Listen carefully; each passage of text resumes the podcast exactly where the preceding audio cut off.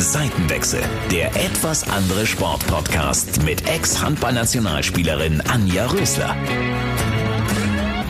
Hallo, schön, dass ihr dabei seid bei der Seitenwechsel, dem etwas anderen Sportpodcast. Und ich habe heute wirklich jemanden zu Gast, wo ich mich sehr gefreut habe, weil wir uns vor circa einem Jahr schon mal kennengelernt haben. Ich persönlich muss sagen, ich kenne niemanden, der so lange die Luft anhalten kann, ohne dabei blau anzulaufen. Er taucht dort, wo andere nicht mal mit einem Schiff hinfahren. Und das ganz ohne Hilfe, nämlich ohne Sauerstoffflaschen.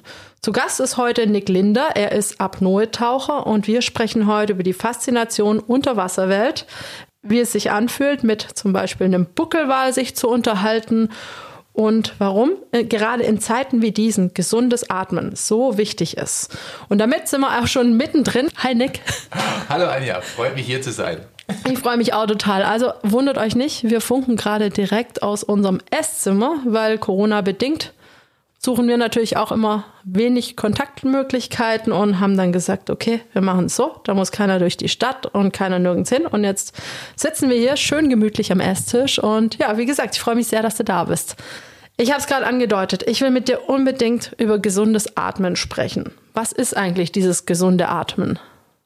Also gesundes Atmen ist etwas, was wir beim Apnoe-Tauchen automatisch machen, weil wir unsere Atmung bewusst steuern. Das heißt, von dieser unbewussten Nebenheratmung, die durch unser Atemzentrum im Gehirn gesteuert wird und was bei jedem automatisch läuft, wechseln wir auf eine bewusste Atmung. Denn beim Apnoe-Tauchen geht es ja darum, mit einem Atemzug möglichst viel zu erreichen. Wir versuchen also mehr als der, ich sag mal, Normalatmer einzuatmen. Und da sind wir bei der bewussten Atmung.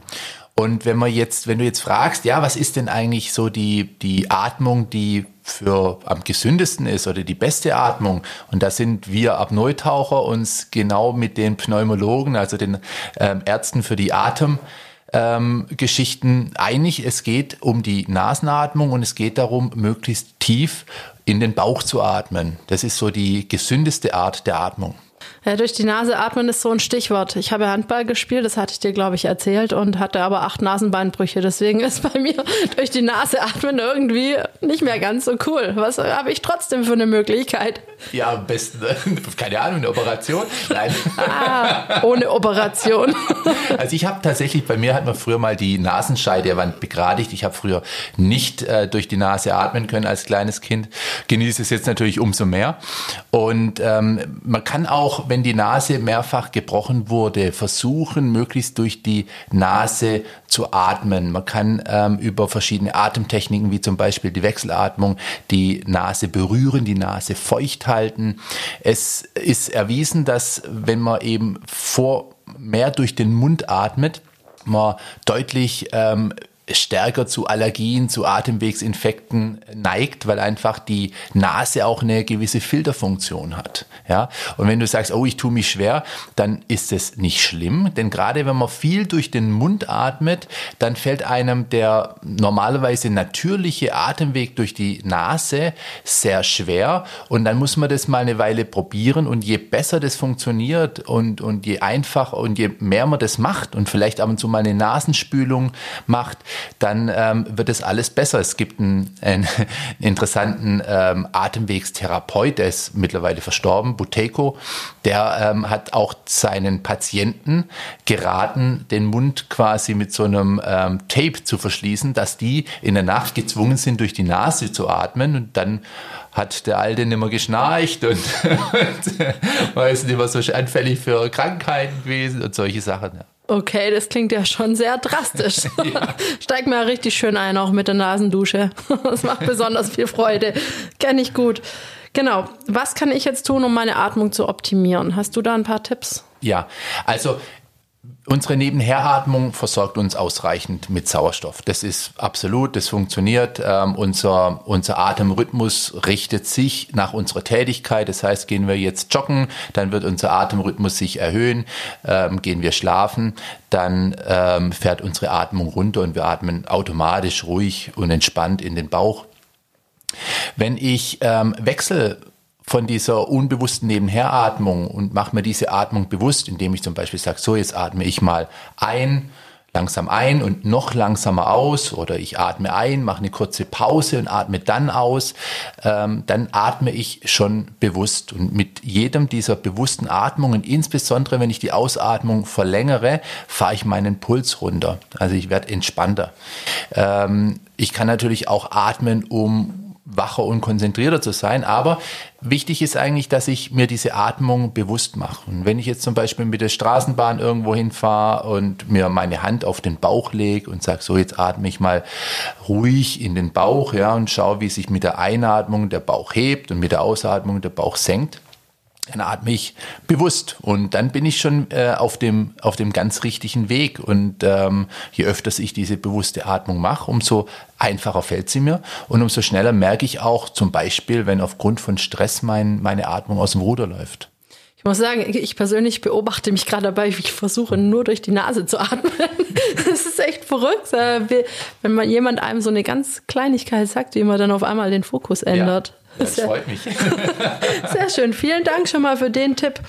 Du hast ja schon relativ viele Bücher geschrieben, aber eins ist so aktuell, weil es ganz frisch geschrieben ist und könnte vom Thema her auch nicht aktueller sein. Und zwar gesund atmen, fit bleiben. Was ist der Hintergrund dieses Buchs?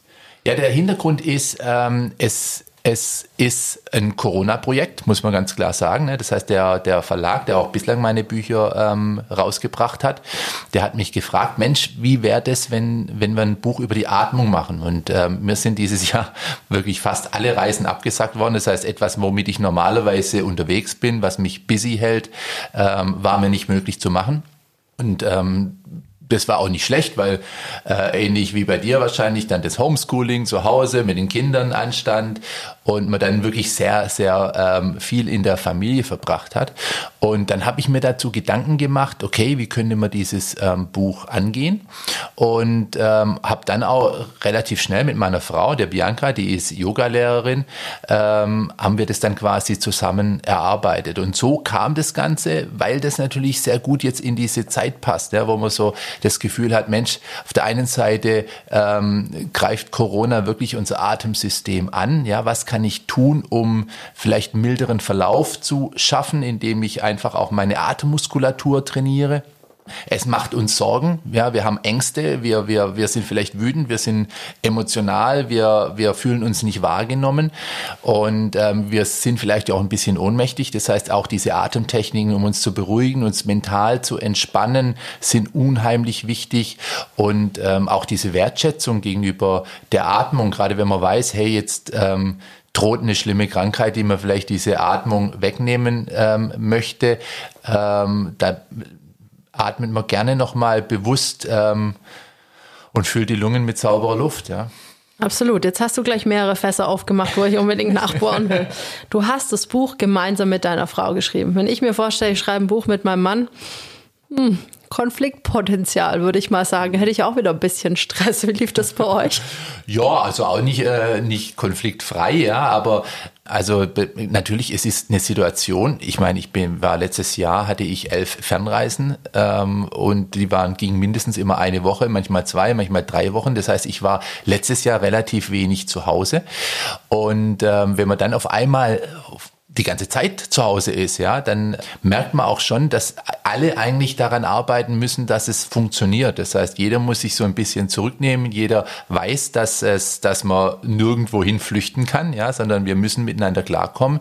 Und das hat dann am Ende sehr gut funktioniert. Und dieses, dieses ein bisschen sich selber zurücknehmen und gleichzeitig aber die Offenheit ähm, für diese Kritik, die man vielleicht sonst immer ein bisschen falsch eingeordnet hat oder, oder vielleicht zu persönlich genommen hat. Das hat super funktioniert, ja. Das heißt, na klar habe ich manchmal gedacht, so, oh, jetzt wieder, das war doch jetzt schon gut. Also meine Frau ist da mehr dran, auch zu sagen, ja, Nick, das, äh, das versteht keiner. Ja, wenn du das so schreibst, versteht kein Mensch. Ja, und ähm, und dann fühlt man sich vielleicht manchmal schon auf den Schlips getreten und nachher, wenn man es aber so zwei, dreimal ruhig in den Bauch geatmet hat und drüber nachgedacht hat, dann merkt man so, ja, nee, also klar, das versteht nicht jeder. Und dieses Buch ist ein Atembuch, was für jeden ist und jeder verstehen muss. Das heißt, da kann ich nicht sagen, ja, ein Apnoe-Taucher versteht es, weil es ist eben nicht, äh, nicht für Apnoe-Taucher oder nicht nur für Apnoe-Taucher. Ja, insofern war das eine fruchtbare Zusammenarbeit, nicht ganz konfliktfrei, aber mit Sicherheit etwas, wo, wo wir beide gemerkt haben, Mensch, es funktioniert ganz gut und das Resultat, mit dem waren wir nachher beide zufrieden und das war die Hauptsache. Ja. Wie habt ihr euch die Arbeit aufgeteilt? Also Wer war für was verantwortlich in diesem Buch? Also es ist bei mir meistens so, dass ich mich am einfachsten damit tue, ähm, mir eine gewisse Struktur zu schaffen. Das heißt, ich schaue erstmal, okay, was sollte meines Erachtens drin sein, was würde mich jetzt ähm, interessieren und dann fange ich an zu schreiben. Und meine Frau ist dann diejenige, die diese ähm, Texte überarbeitet, äh, reinschaut, okay, was, ähm, was macht Sinn, was macht keinen Sinn. Das heißt, manche Sachen fallen dann raus. Dafür hat sie wieder aus, aus, der, aus der Yoga, aus der Achtsamkeitsgeschichten, ähm, bringt sie dann neue Ideen rein. Ja? Das heißt, so im, im Großen und Ganzen würde ich sagen, ähm, mache ich eine Struktur und schreibe erstmal und danach ähm, wird das Ganze dann zerpflügt und wir schauen dann im gemeinsamen Prozess, wie das Ganze dann ähm, sinnvoll aneinander geht, welche Übungen gut sind und welche dann noch ergänzend dazu reinkommen. Ja. Vor allem übersetzt wahrscheinlich für Nicht-Apnoe-Taucher. Ja, genau. Ja, genau. sehr schön. Das klingt nach einem sehr guten Plan. Wie lange habt ihr gebraucht, das zu schreiben? Ich meine, Corona beschäftigt uns jetzt, sag ich mal, direkt seit Februar. Wir haben jetzt November und das Buch ist fertig. Es liegt druckfrisch auf dem Tisch. Ja. Es ist, gibt schon lange zu kaufen oder schon eine Weile zu kaufen. Seit Oktober, ja. Wow, wie schnell seid ihr denn unterwegs? Ja, schnell. Also das Buch ging schneller als die anderen. Man muss aber auch sagen, es ist äh, nicht so viel Text wie die anderen. Ja, die anderen haben, glaube ich, 120 äh, Seiten gehabt oder 100 Seiten und das Buch hat, glaube ich, 70, 70 Seiten. Ja. Ähm, es ging relativ zügig, aber das lag auch tatsächlich daran, dass man viel mehr Zeit hatte, das äh, zu machen. Das heißt, es stehen am Tag mehr Stunden zur Verfügung, wo man dafür hat, weil man nicht abgelenkt ist. Und, ähm, und weil man natürlich das Ganze auch zu zweit macht. Ja, das heißt, äh, da wird an zwei Seiten irgendwo geschrieben, gemacht und getan und genauso ging es dem Verlag auch. Ja, das heißt, der, der ähm, Dr. Nagelschmidt, der das Ganze dann ja, lektoriert hat, war ein, ein, sehr stetiger Austausch die ganze Zeit, eine sehr produktive Zeit und was sonst immer aufgrund von anderen Verpflichtungen halt immer sehr lange dauert, weil man eben ähm, wieder eine Woche wartet, bis man eine Antwort hat, sich dann wieder rangeht, das ging jetzt halt äh, ziemlich zügig, weil überall Zeit da war. Definitiv. Auch, auch manchmal auch keine Zeit da. Ich stelle mir das mit Homeschooling und allem drum und dran, wenn die Kinder rumhopsen, du hast ja auch zwei. Ja.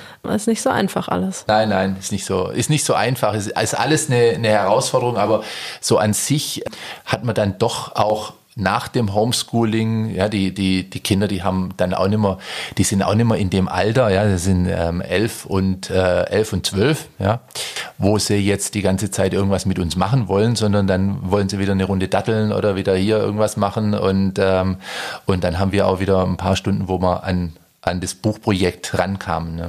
Meinst nicht wie bei uns mit einem dreieinhalbjährigen Wirbelwind, der ja. ungefähr gar keine Lust hat, sich selber zu beschäftigen. Eine Viertelstunde mal oder so. Ja, das, das, das, geht aber schneller vorbei, ja. Das weißt du ja wieder. Ne? Ja, das stimmt schon. Das ist richtig. Wer sollte jetzt euer Buch, um nochmal aufs Buch mhm. zurückzukommen, unbedingt lesen und für wen ist es ganz besonders gut, vielleicht, das zu lesen? Ja. Das ist das Schöne, diese Atmung und diese Atemtechniken, die funktionieren sehr schnell und sind sehr einfach. Das heißt, es verzichtet jetzt auch komplett, also dieses Atmung kommt ja oft auch mit dem Pranayama, also dem Atemteil des Yogas, so zusammen. Ähm, aber wir haben jetzt in diesem Buch ähm, auch komplett auf irgendwelche yogischen Werte etc. verzichtet, sondern es soll wirklich jeder sich angesprochen fühlen. Das heißt, es ist völlig egal, ob ich jung, ob ich alt bin, ob ich ähm, vielleicht eine Krankheit habe oder nicht, ob ich ähm, sportlich bin, ja, weil, weil ich mehr sportliche ähm, Leistungsfähigkeit daraus ziehen möchte, ob ich es für die Entspannung nutzen will, ob ich einfach, keine Ahnung, im Vertrieb bin und sage, ich möchte ähm, kurze Zwischenpausen schaffen, um mich wieder irgendwo aufzustellen, ja, um nicht so schnell erschöpft zu sein. Es ist wirklich für jeden und das ist eben nicht bei jedem bei jeder Art ähm, gut. Also Apnoe würde ich zwar auch sagen, kann jeder machen, aber es ist nicht, es gefällt nicht jedem. Äh, Yoga ist auch schön, aber es funktioniert auch nicht bei allen. Wenn man jetzt zum Beispiel irgendwie eine Knieverletzung hat, ja, dann tut man sich damit auch schwierig. Atmen ähm, können wir Gott sei Dank fast alle und ähm, uns wird es oftmals erst bewusst, wie wichtig die Atmung ist, wenn man ähm, wie Corona oder wie durch eine, durch keine Ahnung, Asthma oder eine Atem, andere Atemwegserkrankung nicht mehr in der Lage sind, richtig zu atmen. Und wir können so viel ähm, schon im Voraus machen, um unser Immunsystem zu stärken. Und gleichzeitig können wir auch unser Befinden steuern über die Atmung. Wir können besser schlafen, wir können konzentrierter sein, wir können ruhiger werden. Es ist, macht ganz viel und ist deswegen tatsächlich für jeden geeignet. Ja. Das klingt auf jeden Fall gut. Yoga, da habe ich schon ein bisschen so, oh, ich bin so beweglich wie ein Brett. Da habe ich gedacht, ja genau, Yoga ist echt nichts für mich. Es ist für mich anstrengender, in irgendeine Position annähernd zu kommen, als dass ich jetzt irgendwie was halten könnte. Also mir läuft der Schweiß, wo andere noch nicht mal angefangen haben beim Yoga. Wie gesagt, das ist für mich ein Mysterium, genauso wie Apnoe-Tauchen, aber darauf kommen wir später ja, zurück. Ja. Genau. Du hast es vorher schon angedeutet, normalerweise bist du unglaublich viel unterwegs. Dieses Jahr sind dir die Reisen natürlich aus bekannten Gründen weggebrochen. Was ist so die Erkenntnis, wo du sagst, ja, okay, ähm, war jetzt traurig, andererseits aber auch überhaupt nicht traurig? Ja, also das Schöne war, also meine wichtigste Erkenntnis war eigentlich, als, als wir da nicht, uns auch nicht groß bewegen sollten, ja, das heißt, ähm, sich sehr viel im Haus und ums Haus abgespielt hat und ich dann mein Fahrrad wieder kennengelernt habe und wir sind ähm, im Umkreis von 15 Kilometer um das Haus geradelt und haben gemerkt, wie schön das ist. Gut, wir leben in Freiburg, ja, äh, es ist fast so schön wie hier in Stuttgart. Natürlich. Aber ähm, das war das war schon eine Überraschung, ja, dass man wochenlang das Auto nicht benutzt hat und gerade wenn man so eigentlich ein anderes Extrem lebt, dass man viel auf Reisen ist, wo man ja auch immer mit ein bisschen einem schlechten Gefühl reist. Ja, man, man, man genießt es natürlich mit den Haien, mit den Walen, mit den Delfinen ähm, zu tauchen, aber man weiß auch, dass es nicht ganz korrekt ist, ja, so ähm, die ganze Zeit unterwegs zu sein, ja, was den ähm, was einfach aus aus ja aus klimatechnischen Umweltschutzgründen ähm, schwierig bedenklich ist. Und es war eine tolle, eine tolle Zeit, jetzt ähm, zu Hause zu bleiben und zu merken, hey, es ist wunderschön im, im Umkreis. Ja? Und ich war dann, als man eben wieder ähm, sich ein bisschen mehr bewegen durfte, sehr viel in den Seen unterwegs, jetzt hier ähm, bei Freiburg. Und ähm, das war auch richtig, richtig toll. Dann hatte ich eine Reise nach ähm, Madeira, wo dann auch wieder schön war, ja, wo man davor gedacht hat, ja, okay, Madeira, da war ich jetzt auch schon oft, ne, aber das lernt man dann wieder viel mehr zu schätzen, wenn man dann mal wieder was machen darf. Aber im Großen und Ganzen fand ich so ähm, die Erkenntnis, zu Hause ähm, sich auszuleben und Dinge zu tun und kreativ zu sein, auch richtig, richtig toll und hoffe und denke, dass, äh, dass ich das die nächsten Jahre auch ähm, so weitermache, dass ich nicht mehr so viel reisen werde, sondern mehr Zeit eigentlich in, in meiner Gegend verbringe. Wenn du sagst, ich meine, klar, du bist, glaube alle Weltmeere hast du schon beschwommen. Ähm, wenn du dann den See vor der Türe hast, was ist so der, das Schöne an dem See mhm. im Vergleich? Ja, das ist, ähm, also ich war nie jemand, der verglichen hat. Also ich, ich, ich hatte ja früher mal einen Tauchladen in Freiburg und da kamen oftmals Leute rein, die gesagt haben, wenn sie irgendwie im Mittelmeer waren, oh, das Mittelmeer, das Italien ist so teuer und dann ist das Tauchen nicht so schön wie in Ägypten.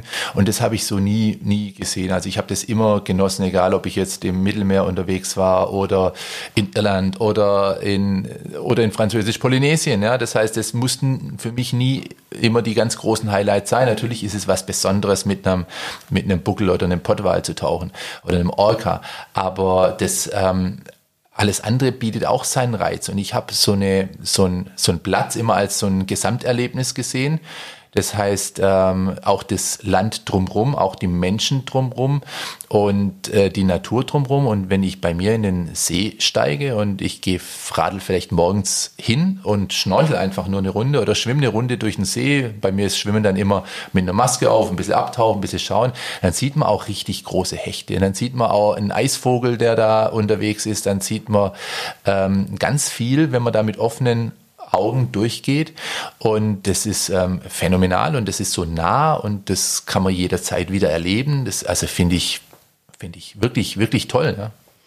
Deine Kinder, du hast ja gesagt, sind 11 und 12. Wie, sind, wie stehen die zum Tauchen? Ja, die finden das gut. Die ähm, mögen das Wasser, das ist ja wichtig, ja. Ähm, allerdings muss, muss ich sagen, sie sind, also sie, wir sind ganz oft im, im Sommer am See gewesen, klar, die Schwimmbäder waren bei uns zu und haben dort ähm, ja mit einem SUP und mit, äh, mit einem Kanu sind rumgefahren. Also die haben das sehr, sehr genossen. Ähm, aber es, so richtig schnorcheln im See ist ihnen manchmal ein bisschen unheimlich. Also das machen sie dann lieber im, im Schwimmbad. Ja. Sie, ah, das sind so viele Tiere und das weiß man dann nicht und so. Also diese Faszination, da, da arbeiten meine Frau und ich noch dran. Das Sehr schön. Sehr schön. Ich muss ja sagen, ich bade gar nicht gerne in Seen. Für mich ist das, ich kann dir gar nicht sagen, warum. Doch meistens schon, wenn das so ein schlammiger Boden ist, das finde ich ein bisschen ja. unangenehm. Ja. Im Meer bin ich unfassbar gerne aber in Seen komme ich nicht ran. Weißt du, aber du hast ja hier den Max-Eid-See, den Breidenauer See, den Feuersee, da würde ich jetzt auch nicht unbedingt. okay, verstehe.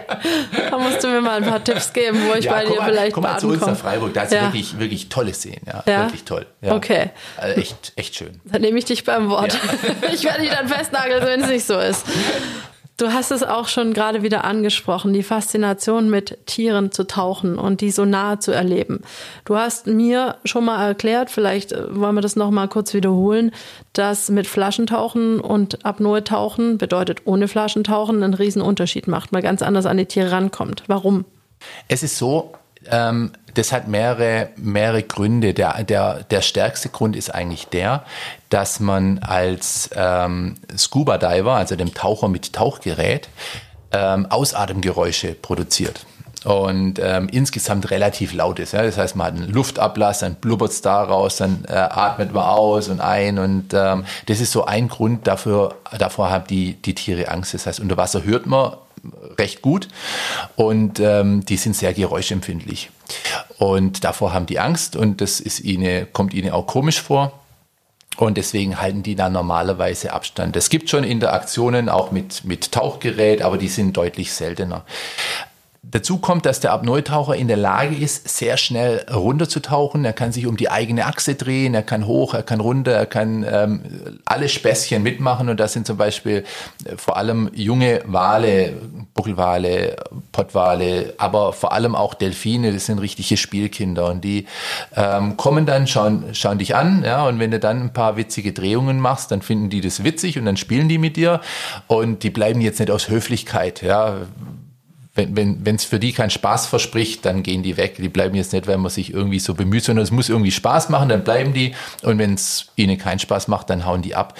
Und wir sind da einfach sehr viel quirliger. Wir können hoch, wir können runter. Das kann ein Scuba Diver nicht. Der hat zum einen viel Gerät, ist nicht so wendig und darf auch nicht so schnell nach oben und nach unten. Deswegen sind wir für die Tiere deutlich interessanter. Auf der anderen Seite, klar, sind unsere Erlebnisse oftmals kürzer. Ja? Das heißt, wir gehen runter, wir haben dann zwei, drei Minuten zur Verfügung, wo wir in Bewegung was mit den Tieren machen können können dann nach, müssen nach oben zum Luft holen, können dann nochmal runter und hoffen, dass die Tiere dann immer noch da sind und immer noch Lust haben. Aber diese Erlebnisse sind erheblich intensiver. Also wenn ich jetzt so an letztes Jahr an Mauritius denke, wo wir wirklich an, an so eine ruhende ähm, Familie von, von Pottwalen äh, gekommen sind und die nehmen einen da in ihrer Mitte auf und sehen, dass man da nichts Böses im Schilde führt und man geht dann hin und schaut denen wirklich so, so weit wie wir jetzt so an ein, anderthalb Meter auseinander sind, ja, und schaut denen dann so ins, ins, ins Auge. Das ist schon ein tolles Erlebnis, ja, und das äh, kann man einfacher haben, wenn man eben mit nur einem Atemzug taucht. Du hast gerade einen Atemzug gesagt. Also wenn ich einen Atemzug nehme, ich probiere das manchmal, wenn ich lustig bin in der Badewanne, ich komme vielleicht auf so 35, 40 Sekunden und danach sehe ich schon fast Sternchen. Ja. ja, wie lange kannst du die Luft anhalten? Also mein Bestes ist 6,32. Das ist Wahnsinn. Wahnsinn. Also wie machst du das? Ja, also es sind zwei Sachen. Die eine können wir vielleicht sofort direkt miteinander machen. Wir nehmen mal eine okay. Hand an den Bauch und die andere auf den Brustkorb. Ja? Jetzt atmen wir, wie wir es gelernt haben, durch die Nase, mhm. weil Nasenatmung befeuchtet, filtert und temperiert die Luft. Wir atmen gegen den leichten Druck der Hand in den Bauch. So, und wenn der Bauch ganz voll ist, dann den Rest in die oberen Atemwege. Das ist ein voller Atemzug. Jetzt können wir wieder okay. ausatmen. Danke. Das ist ein voller Atemzug. Das heißt, es ist ein Unterschied zwischen einem normalen Atem, wo wir eben 0,5 bis 1, 2 Liter okay. Luft hin und her bewegen, sondern wir können hier unsere, die Vitalkapazität, also über das Normale hinaus mehr einatmen. Und das kann man trainieren und je mehr man das trainiert, umso mehr kann man einatmen. Das heißt, ein Atemzug ist nicht immer gleich ein Atemzug. Und wir Apnoe-Taucher sind ganz gut darin, aus diesem einen Atemzug möglichst viel rauszuholen. Das ist der eine Punkt. Und der andere Punkt ist, ähm, ich frage auch in meinen Kursen immer wieder, Mensch, wie lange kannst du die Luft anhalten? Ja? Und dann sagen die Leute, ah, oh, eine Minute oder so wie du, 35 Sekunden oder 1,30, aber dann habe ich schon das Licht am Ende. Des, ja, so ungefähr. Und dann wissen wir, dass ein Apnoe-Tauchgang immer aus zwei Phasen besteht. Es gibt die Easygoing-Phase, und du warst noch weit in der Easygoing-Phase, das heißt, man hat noch keine Atemreize, ja. Ähm, und es gibt eine Struggle-Phase, das heißt, mit dem, ähm, dadurch, dass wir nicht atmen, atmen wir auch das CO2 nicht ab und der löst eben den Atemreiz aus und nicht ein niedriger O2-Spiegel. Das heißt, wir sind optimal mit Sauerstoff versorgt, haben aber trotzdem einen Atemreiz und da zuckt quasi das Zwerchfell, es hätte gerne Luft. Und bei einem fortgeschrittenen Apnoe-Tauchgang, gehen wir mal von einem Apnoe-Tauchgang von fünf Minuten aus, hat man ungefähr zweieinhalb Minuten Easy-Going und zweieinhalb Minuten Struggle und mit 35 Sekunden bist du noch gut in der Easy-Going-Phase. gut, ich bin aber auch weit entfernt von einem Profi-Apnoe-Taucher. Ne? Darf man auch nicht vergessen. Wenn du dann in diese Struggling-Phase kommst, mhm. was machst du dann? Ja, dann spielen eigentlich so die mentalen Fertigkeiten eine Rolle. Ja, denn ich sage immer, das ist so die, diese Science-Orientierung, sich nicht so sehr auf das fokussieren, konzentrieren, was mir fehlt, die Luft, ja, sondern sich an dem zu erfreuen, was man hat. Und diese 632 zum Beispiel, die sind eben in absoluter Ruhe. Ja, das heißt, es ist Zeittauchen. Wir liegen an der Wasseroberfläche, liegen da wie tot. Ja, ganz eigenes äh, ganz eigenes Ding, das wahrscheinlich nur wir gut verstehen, warum das so toll ist. Und, ja, äh, ich glaube schon, ohne dir zu nahe treten zu wollen. Und ähm, dann toben sich die Kontraktionen im Zwerchfell aus. Und wir freuen uns eigentlich dran, dass 80 Prozent des Körpers von den Kontraktionen nicht betroffen sind. Denn normalerweise in so einer unangenehmen Situation, wo man auf was Essentielles wie zum Beispiel Sauerstoff verzichtet, da verkrampft der Körper, der Nacken spannt an ja, und all diese Stresssymptome ähm, machen sich bemerkbar. Und wir versuchen ähm, gleichzeitig Körper und Geist zu entspannen. Das schaffen wir zum Beispiel über einen Körperscan aus der Achtsamkeitsmeditation, ja, dass wir unseren Kopf ähm, nicht automatisch denken lassen. Das sind oftmals sehr negative Gedanken. Ja, so, ach, Anja, was machst du hier? Und ach, Anja, du musst doch nur den Kopf heben. Und, oh, vielleicht sterben ja doch Gehirnzellen. Und, mm, ja. und dieses automatische Denken bewahrt uns eigentlich davor, ähm, etwas zu erreichen, ja, oder will uns eigentlich immer so ein bisschen mehr in die Sicherheit bringen. Und wenn wir aber ähm, unserem Kopf eine Aufgabe geben, mit dem er sich beschäftigt, wie in der Achtsamkeitsmeditation, ja, wir gehen in den Dialog mit dem eigenen Körper scannen den und ähm, schauen, dass jeder Muskel ähm, loslässt und jeder Muskel, der beim Apnoe-Tauchen loslässt, verbraucht weniger, weniger Energie, verbraucht weniger Sauerstoff und lässt uns länger ohne Atem sein. Und das ist so etwas, was ähm, sehr effizient ist. Ja. Das heißt, weil wir an beiden Bereichen arbeiten müssen. Ist der Körper entspannt, kann der Geist le äh, leichter entspannen. Umgekehrt ist der Geist entspannt, ähm, dann kann auch der Körper besser, besser loslassen. Ja. Ist tatsächlich so. Und das ist so etwas, was wir machen. Das heißt, wir freuen uns eigentlich an den Teilen des Körpers, die völlig entspannt bleiben. Und ich muss gerade ein bisschen super. grinsen. Du guckst ein bisschen irritiert. Ich habe mir das gerade bildlich vorgestellt. Stelle mir gerade vor, dass so ein Blasenmuskel dann sich auch entspannen soll und will auf keinen Fall mehr hinter dir schwimmen. ja. Ja, das, äh, da hast du recht. ja. Okay, das heißt also rein, wir haben jetzt über die mentale Entspannung gesprochen, die physische wäre tatsächlich einfach Wasser lassen. Ja, also, also du, du fragst schon sehr direkt, ja, aber ich finde es gut. Es kommt drauf an, ja. Ich glaube, je, je, je mehr man so dieser Athlet ist und je mehr man ähm, so ein bisschen den Ehrgeiz ja, äh, entwickelt, umso weniger ähm, lässt man zu, dass eine volle Blase einen hindert. Ja. Verstehe. Aber, aber, es gibt natürlich auch, dass du sagst, also vor allem auch im, im, im Schwimmbad, ja, das ist ja auch, das ist ja auch so ein Ding, da gehst du halt doch mal kurz raus und machst Pipi. Ja, ja im Meer ist es anders, gell, das große blaue Klo. Nein, äh, ist mir gerade nur, ja, ich würde das nie machen, nicht falsch verstehen. Genau, nein, äh, wie gesagt, ich hatte gerade so ein kleines Kopfkino und habe so gedacht, uh, ich weiß nicht. Ich mir vorstellen, er lässt jetzt alles locker da vor mir, würde ich sagen, uff, da muss ich jetzt nicht gewesen sein. okay, äh, ja, kleiner Exkurs meiner Gedankenwelt. Entschuldigung. Das hat mich ganz rausgebracht jetzt, ja, dieses ja, Bild. Ja, ja, also, ja. Okay. Ich war darauf auch gar nicht gefasst, dass die Frage jetzt kommt. Entschuldigung, ja, wie gesagt, ich habe so gedacht, naja, okay, wenn du sagst, die Muskeln müssen loslassen ja, und so. Ja. Und, und so Aber auch nicht alle, ja. Ich meine, wir gehen schon auch Ich verstehe Klo, schon. Ne? Ja, ist schon klar. Aber wenn man da so halt im Wasser ist, es geht ja nicht so schnell. Und ähm, ich glaube, wir wissen alle, wie schlimm das ist, wenn man eine volle Blase hat und diesen Muskel anspannen muss. Ja. Also deswegen, ja. Ah, Jetzt muss ich mich kurz orientieren. Also, weiter im Text. Du hast gesagt, entspannen und so weiter. Ähm, diese Panik, gegen die man da ja, also Atemnot ist schon eine Panik. Wenn man im Freibad schon mal getunkt wurde, und das wurde ich das eine oder andere Mal, nicht, dass ich nicht auch getunkt hätte, aber wenn einen die andere Person nicht richtig loslässt, merkt man schon, wie man ein bisschen panisch wird.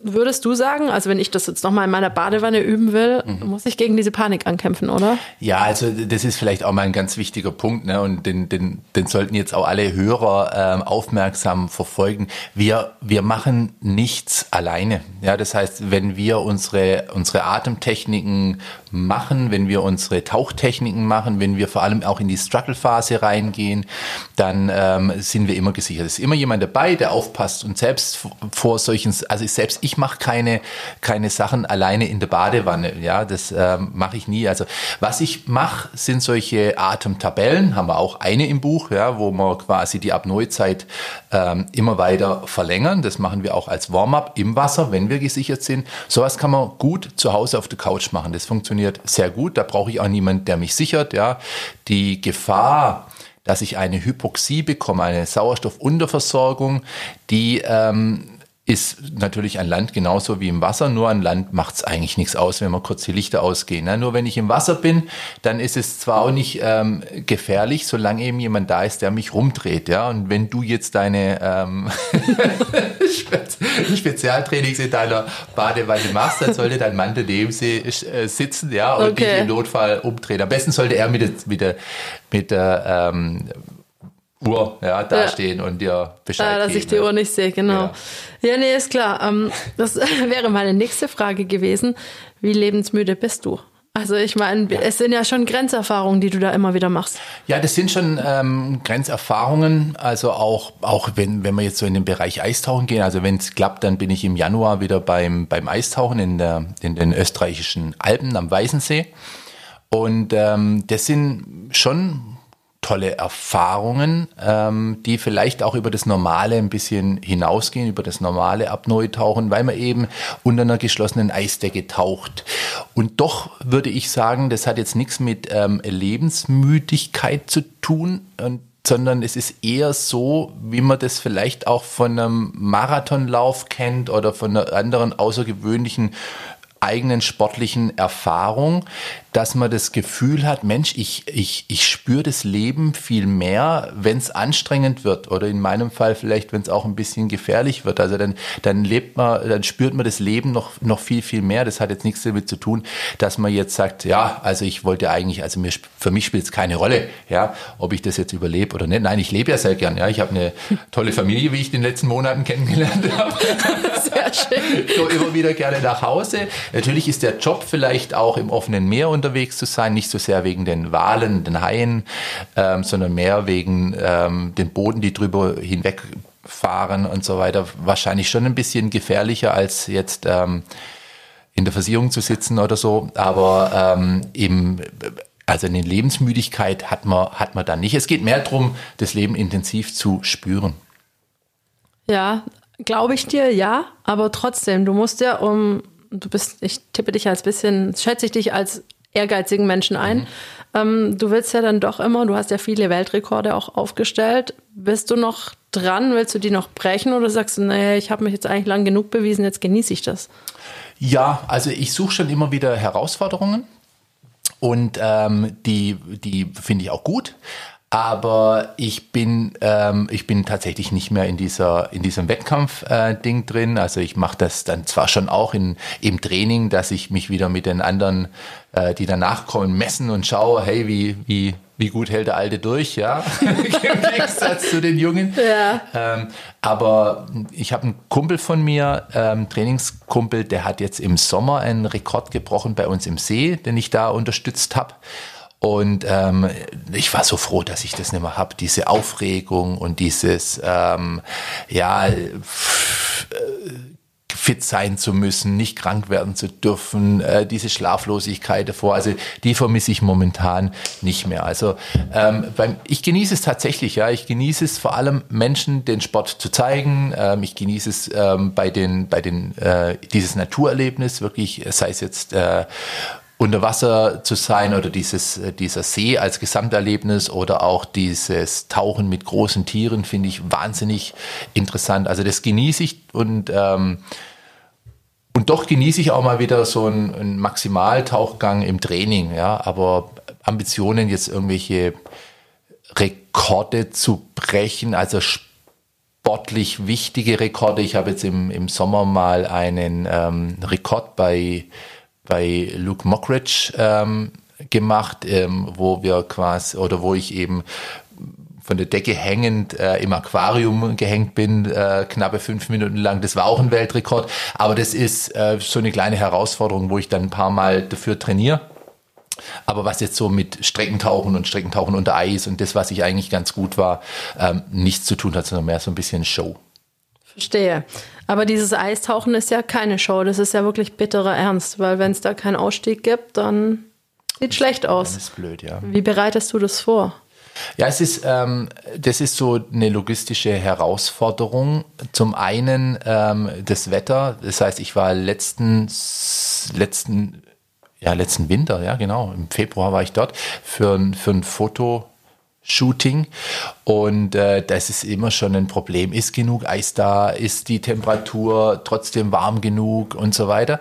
Und dann das Ganze sicher auszumachen. Das heißt, man braucht Leinen, man braucht Sicherungstaucher, man braucht die Ausstiege, man muss die Leute entsprechend einweisen, ja, man muss selber ähm, ähm, sich selber steigern, man muss sich selber gut kennen und dann funktioniert das. Ja.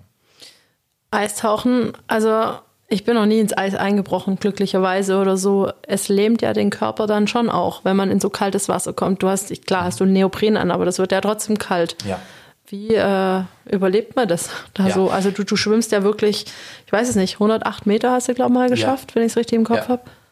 Ja, das ist, ähm, man bereitet sich da drauf vor und das würde ich sagen, ist das Unangenehmste an einem Eistauch-Weltrekord, diese Zeit, die man dazu nutzt, um sich ähm, vorzubereiten. Das heißt, wenn ungefähr jetzt, ja, oder so im Oktober habe ich angefangen, immer zu trainieren. Und äh, Oktober, November, Dezember und dann noch ein bisschen in den Januar rein. Im Januar habe ich dann meistens die Rekorde gemacht. Ich habe da insgesamt fünf ähm, Rekorde gemacht. Und das Unangenehmste ist eigentlich bei solchen Temperaturen wie jetzt, äh, mit seinem Kumpel an den See zu gehen und dann, äh, während alle gemütlich zu Hause sitzen und die meisten schon einen Glühwein in der Hand haben und auf der Couch sitzen, dann versucht man eigentlich in einer, ähm, in einer zu einer Zeit, zu einer Tageszeit, wo man schon so ein bisschen Dämmerlicht hat, wo man noch ein bisschen was sieht, aber es schon ein bisschen dunkel ist, wo man hofft, dass es schneit, dass es äh, am besten in kalter Wind geht, dass man möglichst schlechte Bedingungen hat. Ähm, da trainiert man dann, ja. Und man sucht extra diese, man ist jedes Mal froh um schlechte Bedingungen, weil man ja weiß, wenn ich nachher am Weißensee in, in Österreich oder am Garichtesee in der Schweiz bin, ähm, da kann es unter Umständen richtig hart sein und dann kommt auch noch das Eis dazu. Das heißt, ich kann alles simulieren, bis auf das Eis. Und auch ein bisschen die Temperatur, denn tatsächlich hat man, man sagt immer, Wasser wird, ähm, bleibt maximal vier Grad kalt, ja. Aber das stimmt nicht, weil gerade unterm Eis ändert sich eben die, der Aggregatzustand von, von flüssig zu fest. Und da hat man eben zwei Grad in dem Bereich, wo ich tauche. Das heißt, das kann man auch nicht so gut simulieren. Ich habe aber auch festgestellt, dass wenn ich ähm, selber meine Strecke mit den Seilen aufgebaut habe und es ging ein kalter Wind, dann haben sich manchmal diese 8 Grad im See bei uns in Freiburg kälter angefühlt als nachher die 2 Grad im, am, am Weißen See. Also man versucht es alles bestmöglich zu, ähm, zu trainieren, ähm, zu simulieren und nachher hofft man dann, dass es dann unter Eis gleich gut funktioniert. Und da war am Anfang sicherlich beim ersten Rekord ähm, ja, die Furcht oder der Respekt noch etwas größer, weil man sich eben unter Eis noch nicht kannte. Und ähm, als es dann aber gut funktioniert hat, dann konnte ich darauf auch immer wieder aufbauen. Wobei ich auch sagen muss, ich war ja jetzt im Februar unten und habe mal wieder äh, unter Eis getaucht. Das ist nach so ein paar Jahren, wo man eben nicht mehr unter Eis getaucht war und wo man so ein bisschen zu so einem Weichei wurde, weil man nur noch in tropischen Gewässern unterwegs war, ja, ähm, dann schon nochmal eine Umstellung war, wieder ins kalte Wasser zu gehen. Und ähm, was mir damals super einfach gefallen ist, ist mir jetzt im Februar auch wieder etwas schwerer gefallen. Und jetzt, wenn ich im Januar wieder gehe, wenn das klappt, ja, wenn wir dürfen, ähm, dann glaube ich, tue ich mich wieder leichter, weil ich das ganze Jahr über jetzt auch in etwas kühleren Gewässern unterwegs war. Ja, ja klar. Wie orientiert man sich unter Eis? Also es ist ja schon relativ dunkel und was passiert, wenn dir da die Luft ausgeht? Ja, also äh, am Anfang ist es schlimm. Ja, du, du, du bist ja in einer Umgebung, die ist wunderschön. Um dich rum alles verschneit, verschneite Berge, alles weiß. Ja, und ähm, du hast sogar eine Sonnenbrille an, obwohl vielleicht gar keine Sonne scheint, weil alles so super hell ist. Und vor dir ist dann dieses gesägte Loch und dieses Wasser darunter sieht dunkelschwarz aus. Und du denkst, oh mein Gott, da sehe ich überhaupt gar nichts. Ja. Und dann gehst du rein und dann merkst du aber sehr schnell, dass sich die Augen dran gewöhnen und dass du da unten ähm, sehr gut sehen kannst. Ja, das heißt, es gewöhnt sich relativ schnell das Auge dran und das muss man ein bisschen im Kopf haben, wenn man das erste Mal dann ins Wasser geht, dann äh, ist die Aufregung sicherlich größer und wenn man das dann mal erlebt hat, dann merkt man, oh, alles, alles gut. Man sieht unter, unter, unter dem Eis sehr gut. Hängt auch immer ein bisschen davon ab. Also der, äh, der Ernest, mit dem wir das da ähm, am Weißen See immer machen, der ist, ähm, das ist, ist unglaublich. Also der kennt alle Arten des Eises. Der, der, es gibt Eis, da ist Schneematsch obendrauf. Es gibt Spiegeleis, da siehst du durch wie durch eine Scheibe. Also es gibt alle Arten von Eis. Aber selbst wenn Schnee drauf ist, siehst du eigentlich immer sehr, sehr gut ähm, unter, unter dem Eis. Trotzdem brauchst du eine Möglichkeit, äh, dich zu orientieren, weil du eben ähm, ja, mit, dem, mit dem Rücken zum Eis unterwegs bist. Ja? Das heißt, du tauchst normalerweise, wenn du Strecke tauchst, mit dem Blick nach unten ins, ins Dunkle oder vielleicht hast du auch den Grund, wenn da hängt immer davon ab, wo man die Löcher ähm, sägt. Das hängt auch immer davon ab, wo gerade das Eis ausreichend ist. Und äh, dann orientierst du dich an der Leine. Das heißt, dann ist eine Leine gespannt und ähm, die geht dann durch bis zum Ausstiegsloch und du versuchst bei, also bei Rekorden habe ich immer versucht, mit möglichst wenig Löchern auszukommen, weil es einfach andere Eistauchathleten gab, die dann gesagt haben, oh, da war ja mehr Loch als Eis, ja, wenn man zu viele Löcher macht, ja. Und weil man auch die Löcher, unter denen man durchtaucht, gar nicht wahrnimmt, ja. Das heißt, man taucht eigentlich bis zum Ende. Deswegen ist man ganz gut beraten beim Eistauchen also für alle, die einen Weltrekord jetzt anmelden wollen, ja, ähm, ein bisschen unter seinen Möglichkeiten zu bleiben. Ja, das nicht auszuschöpfen, weil ich weiß nicht, wie ist die Temperatur am Rekordtag. Habe ich minus 20 Grad, kann ich nicht richtig einatmen, dann werde ich vermutlich auch mich schwer tun, einen Rekord zu machen. Ja, ich hatte da tatsächlich auch immer Glück, immer, naja, maximal minus 5 Grad. Das heißt, ähm, ich konnte immer gut atmen und das hat eigentlich immer ähm, von der Seite her gut funktioniert. Dann ist noch jemand dabei, der eben versucht, mit dem Apnoe-Taucher, der grundsätzlich etwas schneller unterwegs ist und locker ein, 1,2 Meter pro Sekunde machen kann, ähm, mitzukommen. Wir hatten dann immer so ein, nennt sich Scooter, es ist wie so ein Unterwasser-Torpedo, an dem kann man sich festhalten. Und dieser Taucher hatte zwei Aufgaben. Zum einen mich zu sichern oder mich ans nächste Loch zu bringen, wenn, ähm, wenn ich aus irgendeinem Grund das nicht geschafft hätte. Und zum anderen muss, hatten wir da verschiedene GoPro-Kameras drauf, dann, weil wir konnten, wir mussten ja auch Guinness gegenüber beweisen, dass ich da unten keine Luft äh, geatmet habe, sondern wirklich durchgetaucht bin.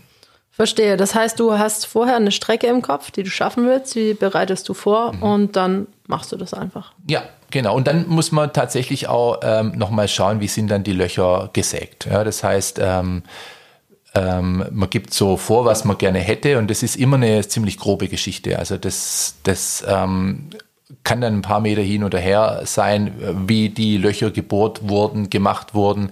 Also das wird sich dann immer noch mal ein paar Meter verändern, aber ja, so. Okay, verrückt. Jetzt will ich nochmal das Thema wechseln und zwar habe ich natürlich großartig angekündigt. Ich will über die Faszination Unterwasserwelt sprechen. Was war für dich so das schönste Erlebnis oder wo du sagst, daran willst du uns unbedingt teilhaben lassen? Ach, das ist echt schwer, weil es ganz, ganz viele Erlebnisse sind. Ja, und ich habe äh, erzähle immer gerne von den von den Pottwalen, die so besonders sind, oder auch von den von den Orcas, die wahrscheinlich die intelligentesten Tiere überhaupt sind. Ja. Ähm, aber wenn ich jetzt vielleicht mit meinem heutigen Standpunkt etwas ähm, erzählen soll, dann würde ich ähm, das Tauchen mit, mit Haien auf den Bahamas erzählen. Das ist, da durfte ich mit dem Dr. Erich Ritter, das ist der berühmteste Haiforscher, den es gibt, ja, ein Schweizer, der in den USA gelebt hat, der leider vor einigen Monaten ähm, gestorben ist. Ähm, und der hat mit mir das zusammen gemacht. Das heißt, er hat die Haie erklärt, wie die Haie funktionieren. Und ich habe eben den Leuten das Freitauchen näher gebracht, weil man einfach als Freitaucher diesen Haien sehr nahe kommt. Und diese Haie haben einen schlechten Ruf, weil sie für viele bedrohlich wirken. Ähm, aber wenn man sie liest, wenn man weiß, wie, wie was ist ihre Körpersprache, dann sind es so faszinierende Tiere. Und ähm, man lernt, ich habe da gelernt, mit diesen Haien ähm, wirklich nahe ranzukommen. Und die Haie sind normalerweise sehr ängstlich. Und wenn man ähm, das schafft, dass man ähm, diese diese Stimme vom Erich Ritter, die man noch im Kopf hatte, ja, dann verbindet mit den Haien und ähm, dann wirklich quasi Bauch an Bauch mit Haien durch die durch das Meer taucht. Das ist ein unglaubliches Erlebnis, also was was was, was da möglich ist und, und ähm, was man mit einem Atemzug erleben kann und wie faszinierend diese Tiere sind, das war mit Sicherheit einer der größten Wow-Effekte bisher, ja. Wie groß waren die Haie so? Also du bist jetzt nicht gerade klein, du ja. gehst ja auch an die zwei Meter, würde ja. ich sagen. Wie groß sind die dann im Vergleich zu dir? Ach, die sind so groß ungefähr wie ich. Also wir hatten, ähm, ja, doch, wir hatten schon auch Bullenhaie, die waren größer. Ähm, hauptsächlich waren es karibische Riffhaie. Wenn es möglich ist, bin ich nächstes Jahr wieder auf den Bahamas mit Tigerhaien. Die sind dann richtig groß. Es sind nach den weißen Haien die größten. Ähm, aber gar nicht so wichtig, wie groß die nachher eigentlich sind, sondern es ist so, das, es, ist, es sind einfach wahnsinnig faszinierende Tiere, ja. Was fasziniert dich so persönlich an den Tieren? Ja, das sind ähm, zum einen, wie sie, wie sie geformt sind, wie viel Kraft da drin steckt, wie sie, ähm, wie, wie sie aussehen, wie sie sich bewegen und dann auch, wie man ich, sich ihnen nähern kann. Das heißt, ähm, sie sind ja eher ängstlich. Es sind Haie sind sind sind ängstlich und ähm, wenn sie dann zu zu ähm, neugierig sind, ja, dann kann man sich aufstellen. Dann merkt man, oh, jetzt haben sie doch wieder ein bisschen Angst. Ja, also es ist ähm, es ist toll zu sehen, wie wenig von dem, was man ähm, glaubt, über Haie zu wissen, nachher tatsächlich wahr ist. Man hat die oft als, ähm, als Tiere vor Augen, die, wenn sie mal im Blutrausch sind, alles fressen. Und wir haben das gesehen, dass es nicht so ist, dass die quasi ähm, nie aufeinander beißen oder nichts, ja, sondern wirklich super vorsichtig sind. Sie gehen keine Risiken ein, ja, versuchen keine Risiken einzugehen. Deswegen sind sie ähm, eigentlich ungefährlich. Es müssen viele un, ungute Sachen zusammenkommen, dass es wirklich einen ein Hai-Unfall gibt, dass jemand von einem Hai gebissen wird. Und äh, das zu sehen, wie faszinierend die Tiere sind und wie wenig davon stimmt, das hat mich, also hat, war sehr eindrücklich, ja. Ich wollte nämlich immer auf die Réunion, eine schöne mhm. Insel, ja. unglaublich tolle Natur. Ja. Und dann habe ich gesehen, auf National Geographic, wie viele Haiunfälle das gibt und dass das eigentlich der Hotspot der Haie ist, wo ich da gesagt habe, oh, Schöner Traum, ausgeträumt. Für mich ein Grund, auf gar keinen Fall mehr dorthin zu wollen. Nein, du, also ich, ich empfehle dir da wirklich ähm, so ein, so ein Hai-Interaktionskurs. Ja, zum einen, wir, wir machen halt me meistens in der Interaktion mit Haien einiges falsch. Ja, das heißt, ähm, Haie haben das Problem, dass sie eben ähm, auch um wahrzunehmen etwas festhalten möchten. Ja? Und ähm, manche Bewegungen und manche ähm, Geräusche die kommen einem einem äh, zappelnden Fisch nahe. Ja, der, den, äh, das heißt, wenn ich jetzt mit den Flossen schnell vor dem äh, wegschwimme, ja, dann beißt der vielleicht äh, in, in, diesen, in diese Flossen mal rein. Wenn ich keine Flosse anhab, dann beißt er halt in den, in den Fuß rein, um einfach äh, festzustellen, ist das was für mich? Und das kann halt für den, für den Schnorchler schon blöd sein. Ja? Wenn du jetzt in mit den eine Million Zahnreihen, die überhaupt nicht spitz sind, total cool. Wenn du jetzt in äh, Réunion bist, ja, ähm, und da kommt dir ein Hai entgegen, ja, dann ist es äh, gut, sich einfach ähm, senkrecht hinzustellen. Ja? Das heißt, ähm, Haie ähm, haben davor Angst. Ja? Und bevor du jetzt dem Hai davon gehst, ja, gehst du ein bisschen auf ihn zu und dann ähm, wird der Hai abhauen, weil er, weil er Angst hat. Ja? Und, ja. Also ist mein. Meine Angst wäre nicht kleiner, glaube ich, als die des Haies. Ich weiß es nicht, ob ich aus dem Impuls raus äh, nicht doch lieber wegrennen, wegschwimmen würde, wobei ich schwimmtechnisch wahrscheinlich auch keine Chance habe gegen so einen Hai, geschwindigkeitsmäßig. Nee, du nicht, nee. Deswegen, ja, mich dem direkt ins Maul werfen. Gute Idee. nee, und dann wollte ich natürlich noch auf die Pottwale zu sprechen mhm. kommen. Die sind ja auch sehr beeindruckend, unfassbar groß. Wie klein kommt man sich in diesem Kosmos da vor? Ja, klein, wirklich klein. Es ist, ähm, wir hatten das Glück, ähm, ich war da mit einem, mit zwei Kumpels, ähm, dem Fred Bull, dem Gerald Nowak, zwei ganz bekannte Unterwasserfotografen. Und wir hatten da die Möglichkeit, mit diesen ähm, Walen zu tauchen. Und ähm, wir hatten so das Erlebnis, dass die wirklich alle geruht haben und wie so Kerzen im Wasser stehen.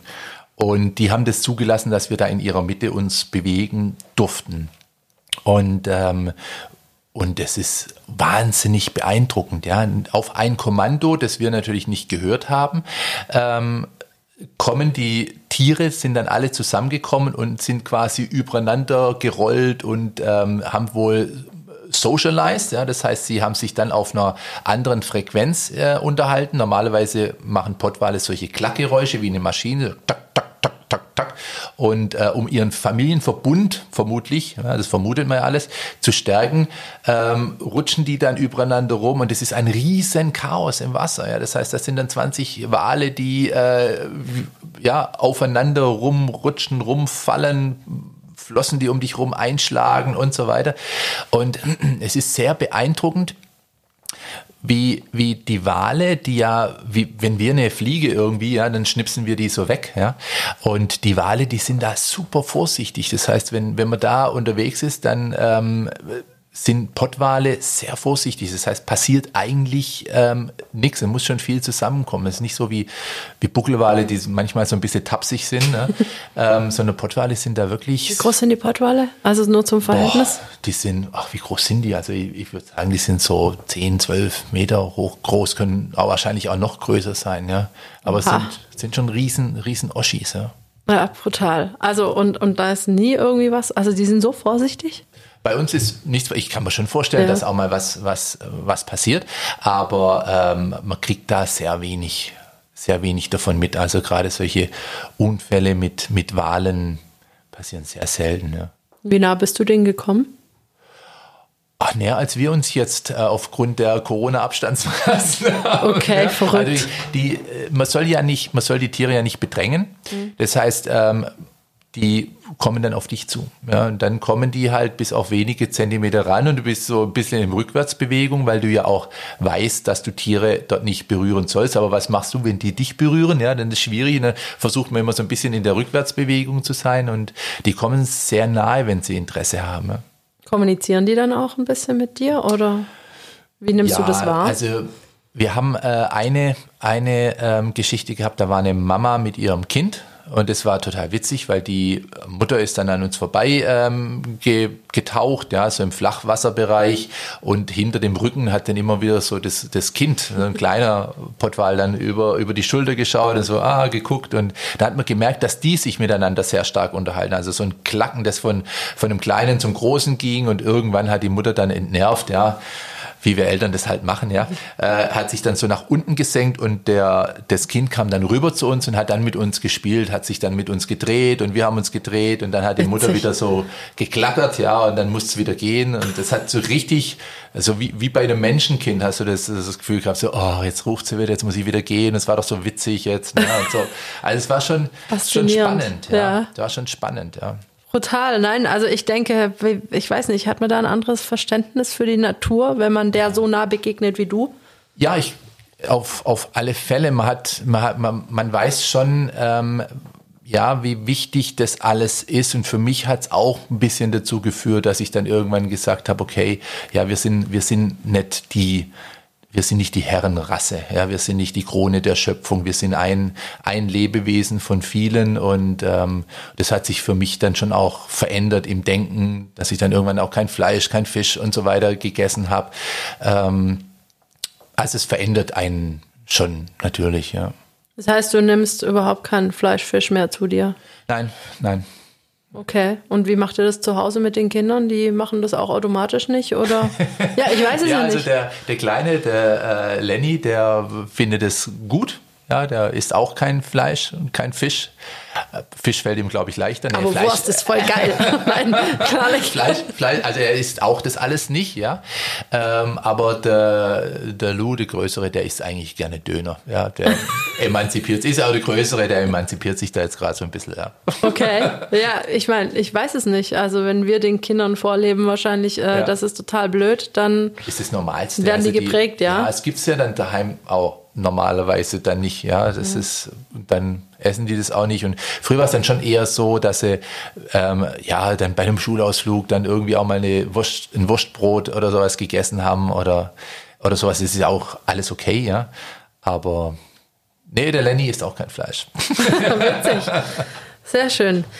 Lass uns doch noch mal zurückkommen zu dieser besonderen Zeit, zu dieser Pandemiezeit. Gibt es irgendeine Übung, wo du sagst, hey, so kann ich meine Lunge vorbereiten? Wir haben vorher schon kurz drüber geredet, aber kann ich selber irgendwas machen? Ja, kannst du, kann man.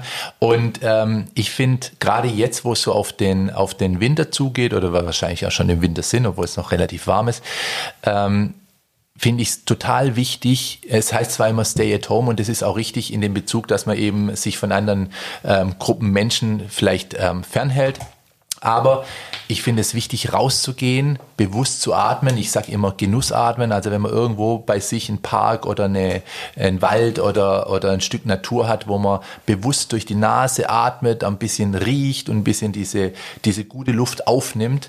Ähm, und damit auch einatmet, ähm, die Luft kurz anhält, dann ausatmet. Man trainiert seine Atemmuskulatur. Ähm, die Nasenatmung befeuchtet auch die, die Schleimhäute. Das heißt, wir können besser durch die Nase atmen. Ähm, all das ist wichtig, finde ich. Auch ruhig mal im, im Winter barfuß durch einen, durch Fluss waden oder durch ein, über, über ein Schneefeld laufen, um einfach das Immunsystem ein bisschen zu, zu stärken. Und ähm, das funktioniert auf jeden Fall ganz gut dass man einfach sagt, okay, wir gehen raus, wir gehen in die Natur, wir bleiben nicht in der, in der trockenen Heizungsluft, das finde ich, finde ich wichtig. Und ähm, erhöht auch die Selbstwirksamkeit, dass man das Gefühl hat, ja, ich kann auch selber was tun.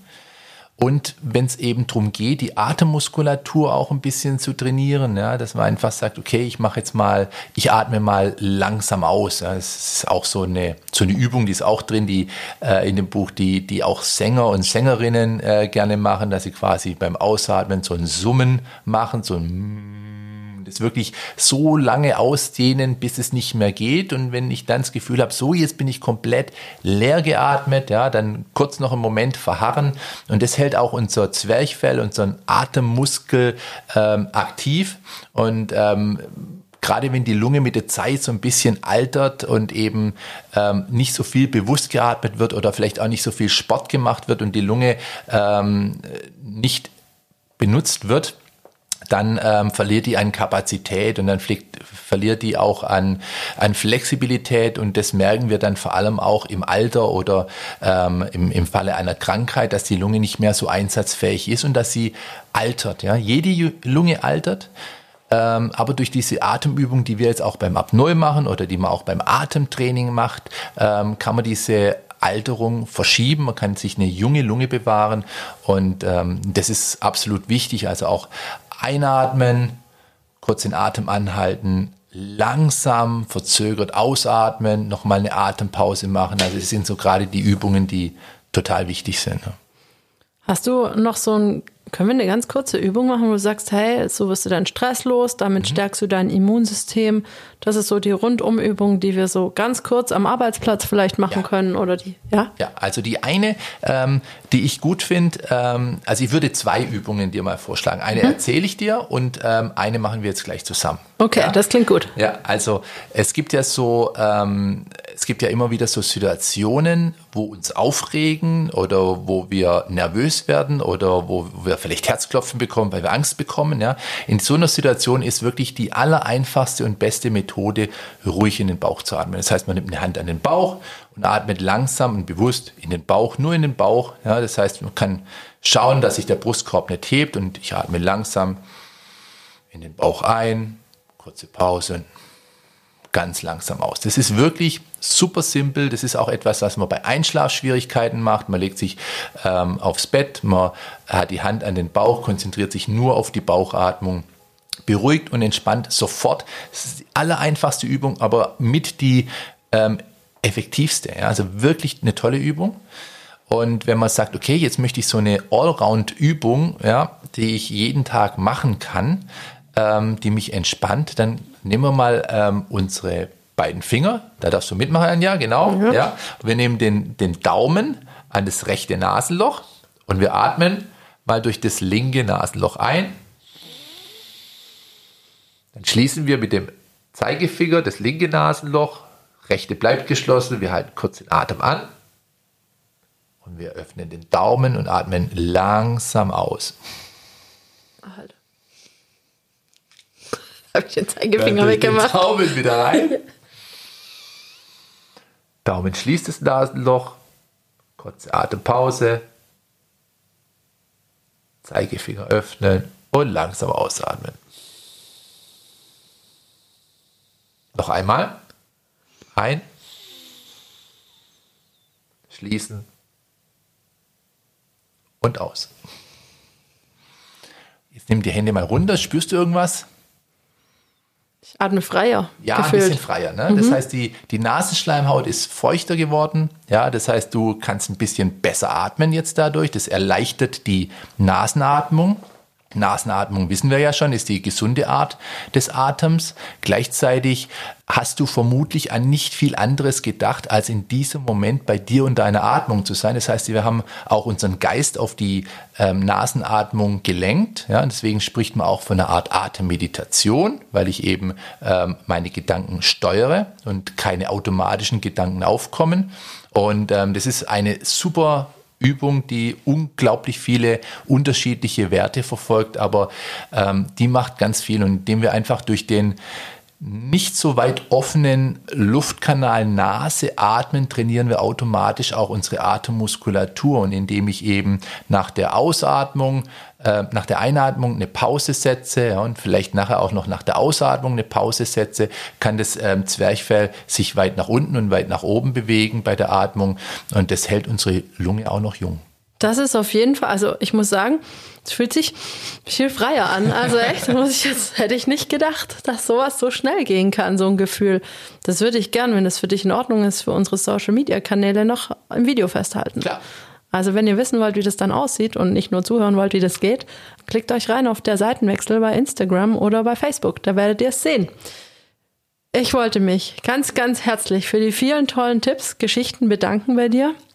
Hat wieder sehr viel Spaß gemacht und magst du abschließend vielleicht noch ein bisschen was zu deinem Buch sagen? Wo kriegt man das? Ja, sehr gerne. Also man bekommt das ähm, entweder beim äh, Nagelschmidt Verlag auf der, auf der Webseite oder natürlich bei mir, nicklinder.com oder ganz normal im Buchhandel. Und ähm, ja, das hat mich sehr gut. gefreut, hat, hat sehr viel Spaß gemacht wieder hier. Ich möchte an der Stelle auch nochmal die Bianca, mit der jetzt ich zusammen das Buch gemacht habe, grüßen und Danke sagen. Und äh, ja, ich hoffe, ihr atmet alle bewusst weiter und wir kriegen die Sache hier ganz gut über die Bühne mit der Pandemie. Auf jeden Fall. Ich wollte auch Danke sagen, Bianca, dass ich das Buch wahrscheinlich verstehen werde, jetzt, wenn ich es lese. Also vielen, vielen Dank fürs Kommen und ja, bleibt gesund und wir hören uns dann nächste Woche wieder. Tschüss. Ciao. Hitradio Antenne 1. Seitenwechsel. Der etwas andere Sporttalk. Hol ihn dir als Podcast, wann und wo du willst. Alle Folgen, alle Infos, jetzt auf antenne1.de.